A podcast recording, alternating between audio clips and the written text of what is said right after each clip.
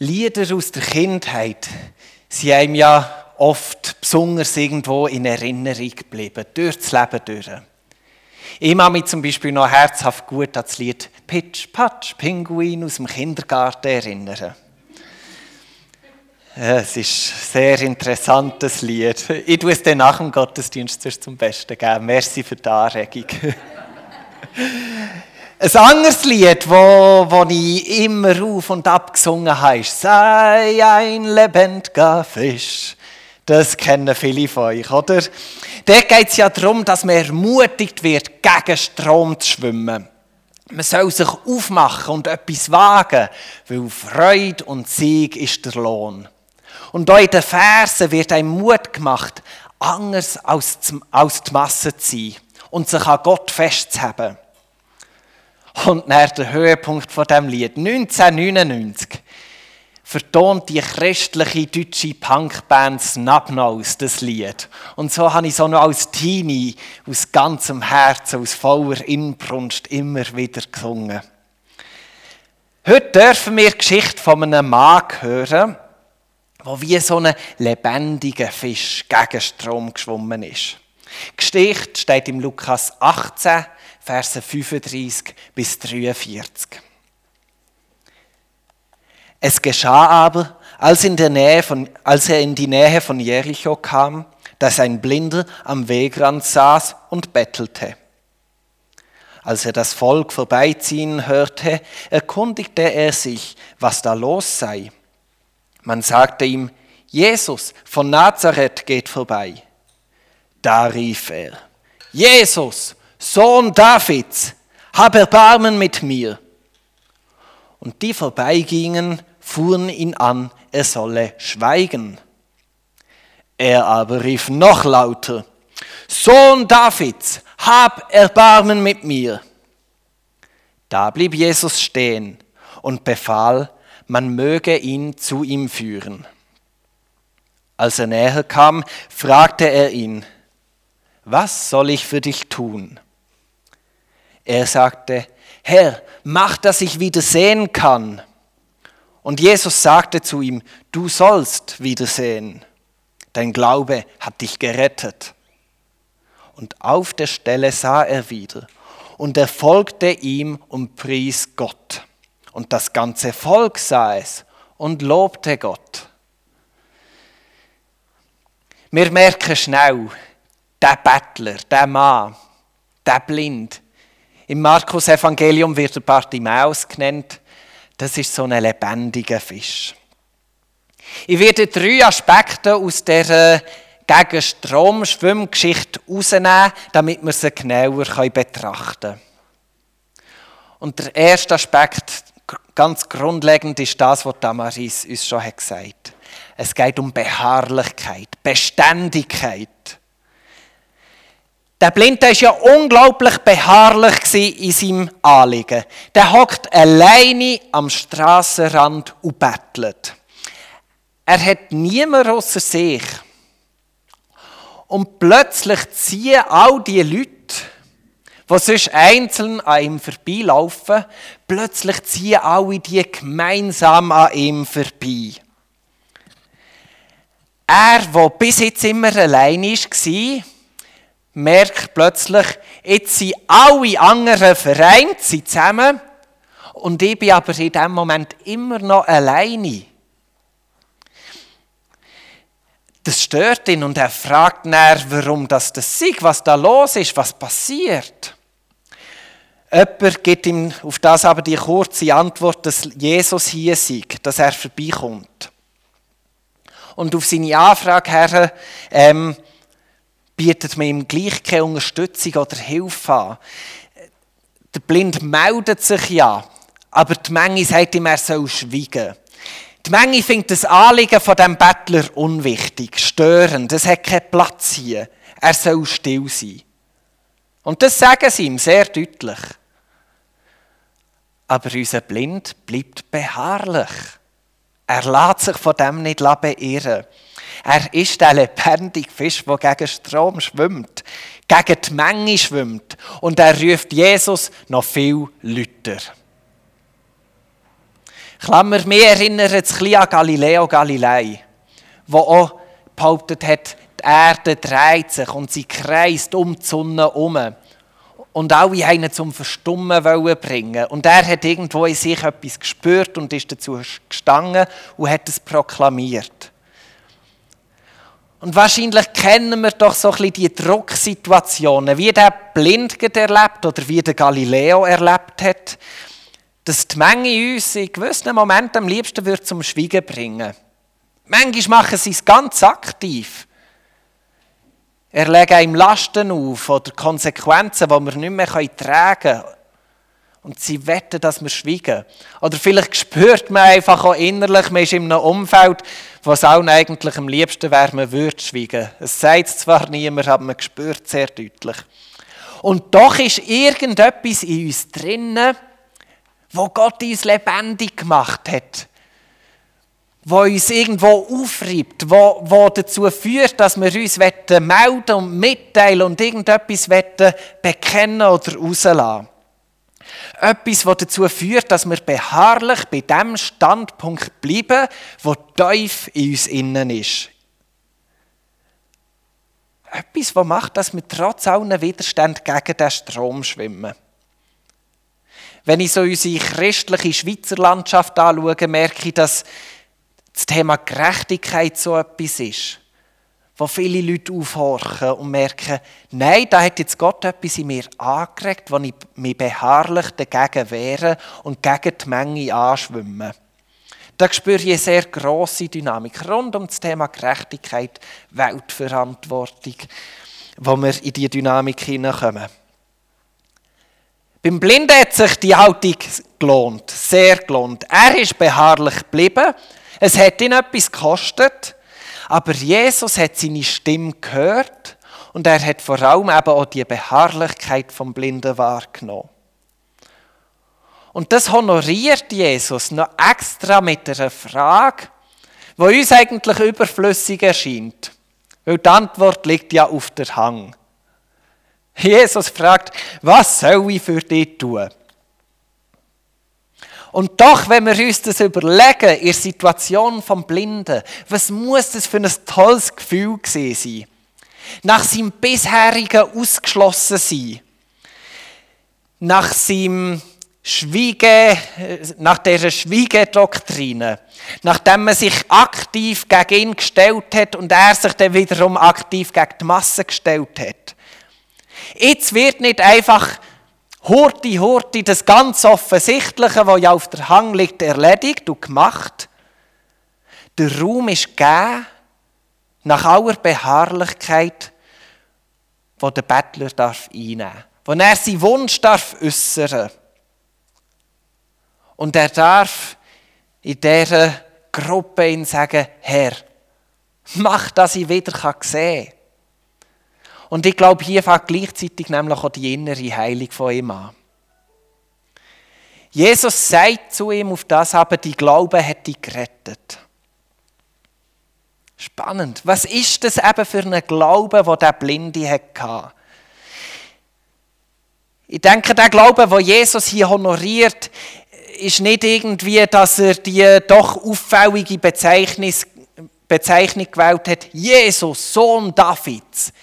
Ich denke, es geht nicht um einen solchen Glauben, so um eine Formel oder um einen Titel, den wir müssen nennen müssen.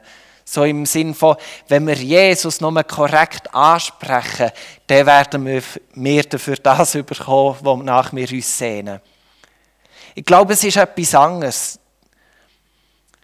Das Zentrale, was mir beim Blinden hier entgegenkommt, ist das beharrliche Handeln in Überzeugung, dass die Hilfe von Gott in Jesus findbar ist. Ich denke, das ist der Schlüssel. Das hat dazu geführt, dass er allen Widerstand hat auf sich nehmen hat können entgegenschwimmen und die Kraft dazu hat. Ich glaube, das ist der Schlüssel für seine Wiederherstellung. Der erste Punkt fordert uns also heraus, ein Glauben zu suchen, wie der blinde Mann hatte. Wir können uns somit fragen, wo gilt es für uns zur Zeit, dass wir unseren Glauben beharrlich ausleben? dass wir Gottes Hilfe Jesus suchen. Gehen wir zum zweiten Punkt. Wir wenden uns mal dieser Menge zu, unter dem Stichwort Teilhabe. Das ist nämlich ganz interessant, was hier abläuft. Also, es ist klar, als Bettler ist der blinde Mann der Anger. Es gibt die Menge, die Gruppe und es gibt den Bettler. Der Bettler gehört nicht dazu. Und das ist auch bezeichnend in dieser Geschichte geschildert. Er hockt am Wegrand. Man könnte es nicht gegensätzlicher skizzieren. Und die Leute, die laufen an ihm vorbei. Es sind lauter Gegensätze, die aufeinander prallen. Ihr Haltung, in, ihr Körperhaltung, in, in Gruppen eingebettet sein, ihr körperlichen Verfassung. Es ist, es ist alles gegensätzlich, was hier aufeinander trifft. Alle bewegen sich, nur er ist unbewegt. Zwei Welten, die aufeinander prallen. Und jetzt der Gipfel. Die Menge sieht Jesus und alle laufen zu ihm her. Sie laufen zu ihm, zu Jesus, von dem, was sie wissen, was eigentlich sein Anliegen ist. Wir haben ja seine Antrittsrede zusammen gelesen, in ihrer früheren Predigt, Lukas 4. Der Armen predigen, die Gefangenen sollen frei sein, hat er gesagt. Blinde sollen sehen, hat er verkündet. Das haben die Leute eigentlich gehört. Hm. Zerschlagene in die Freiheit entlassen und das Gnadenjahr verkünden. Das war die Antrittsrede von Jesus, wo den Leuten bekannt war. Und was sich der Bettler meldet, und um ihn geht es ja in dieser Geschichte, und um ihn geht es ja eigentlich um das, was Jesus an Wirken in die Welt bringen Da möchte ihn lustigerweise die Menge zum Schweigen bringen. Die, die zu Jesus wetten, die seine Worte hören wollen. Und er, der Bettler, er macht weiter, bleibt beharrlich. Er lässt sich nicht zum Schweigen bringen. Und jetzt kommt das Faszinierende. Jesus hört, wenn er Lüter und Lüter ruft, der blind. Und was macht Jesus? Er geht nicht zum Bettler her. Er lädt auch nicht den Bettler zu sich holen. Sagt, komm Bettler, komm zu mir, ich nehme mir Zeit für dich. Jesus bleibt stehen und befiehlt der Menge, sie sollen zu ihm bringen. Das ist schon noch fantastisch, oder? Ich meine, heute gibt es ja so die modernen Schlagwörter, Integration. Und alle, die irgendwo mal ein soziales Kürzli gemacht haben, kennen noch Wörter wie Inklusion, was noch besser ist als Integration. Und da haben wir eine Geschichte in der Bibel, wo Jesus aus einer Natürlichkeit heraus das macht. Und die Gruppe und der Bettler, der alleine ist, der ausgeschlossen ist, aktiv ausgeschlossen ist, zusammenbringt. Zweimal habe ich jetzt schon das Predigtseriebild gebraucht von diesen Stiften, um eine Bewegung darzustellen. Beim ersten Mal haben wir den einzelnen Stift der zur Menge ist gegangen. Beim zweiten Mal ist der Stift alleine geblieben. Aber Jesus hat sich zu ihm gestellt und darum ist er gleich nicht alleine geblieben. Und heute haben wir eine weitere Dynamik. Wir merken, es gibt keine Formel, kein Rezept. Es ist immer bisschen anders. Heute haben wir das. Die ganze Menge pff, bewegt sich zu dem Einzelnen über. Und das ist fantastisch die Heilung von dem Blinden, die Gotteserfahrung, die gemacht wird, es bleibt nichts Individuelles. Es ist nicht nur ein Moment zwischen dem Blinden und zwischen Jesus. Alle dürfen an diesem Wunder und an dieser Gotteserkenntnis teilhaben. Das ganze Volk sah es und lobte Gott. Das ist die Geschichte von einem lebendigen Fisch, der die ganze Masse in Bewegung bringt, in eine Gegenbewegung hineinbringt. Es ist ein wie die Dynamik, die ich auch mal im Wasser erlebt habe. Wir waren etwa so zu Zehnten in einem Pool, das Wasser vielleicht eineinhalb Meter tief, Durchmesser fünf Meter etwa, war rund. Und da haben wir angefangen, immer am Rand, also schon im Wasser, im Kreis zu laufen. Und mit der Zeit gibt es so eine Strömung. Und das fängt noch, weil du kannst dann auch ein bisschen zwischen reinlegen und wirst einfach mitgezogen. Und das haben wir lang gemacht. Hat gefällt. Irgendwann hat einer angefangen, plötzlich entgegenzulaufen. Und der hat auch alle aufgeregt. Ist wirklich auch genietig. A, kannst nicht gäbig laufen und B, macht dir die schöne Strömung kaputt. Mega mühsam. Aber es ist nicht lang gegangen und der hat seine Aktion dazu geführt, dass alle gemerkt haben, ah, das ist eigentlich noch cool. Und mit der Zeit sind wir alle gegen die Strömung gelaufen. Wir haben dann so eingestudiert, eine Strömung erzeugt, auf Kommando eine Gegenströmung erzeugt. Und das Spannende ist, wenn plötzlich das alle miteinander machen, hey, das geht unglaublich schnell, wie, wie du etwas kannst verändern kannst. Wie plötzlich etwas, wo immer der Weg ist gegangen, der andere Weg geht. Wir können uns also in diesem zweiten Punkt fragen, wenn ich so beharrlich gegen eine Strömung am Schwimmen bin, wie kann ich die Menge teilhaben, dass wir miteinander eine Gegenströmung erzeugen können? Wir kommen zum dritten und abschließenden Punkt. Es geht um Nachfolge und Gott preisen. Ich habe so ein kleines Motto, so ein Leitsätzchen, das ich mir manchmal sage. Das Leben ist einfach, äh, nein, das Leben ist simpel, aber eben nicht einfach. Die grossen Züge von unserem Leben sind ja oftmals wirklich ein bisschen simpel. Klar, deutlich. Für uns als Gemeinde haben wir gesagt, Beziehung, Grosszügigkeit und Versöhnung. An dem können wir unsere Entscheidungen festmachen. Das gibt uns den Rahmen, wie wir uns in gewissen Situationen dürfen entscheiden dürfen. Im Argument abwägen kann es uns helfen. Der Preis, den wir näher zahlen, der ist nicht immer so einfach. Die Umsetzung ist in dem nicht immer einfach. Die Konsequenzen, die es mit sich bringt, die sind oftmals alles andere als einfach. Und doch die Art und Weise, wie sich unser Leben abspielt, wie wir uns fokussieren können, das wäre eigentlich ganz schön simpel. Ich glaube, dass wir dazu aufgefordert sind, lebendige Fische zu sein, gegen Strom zu schwimmen. Die Geschichte ermutigt uns ja stark, beharrlich zu sein in unserem Glauben, in unserem Leben. Widerstand auszuhalten, weil Jesus sieht das und er honoriert es.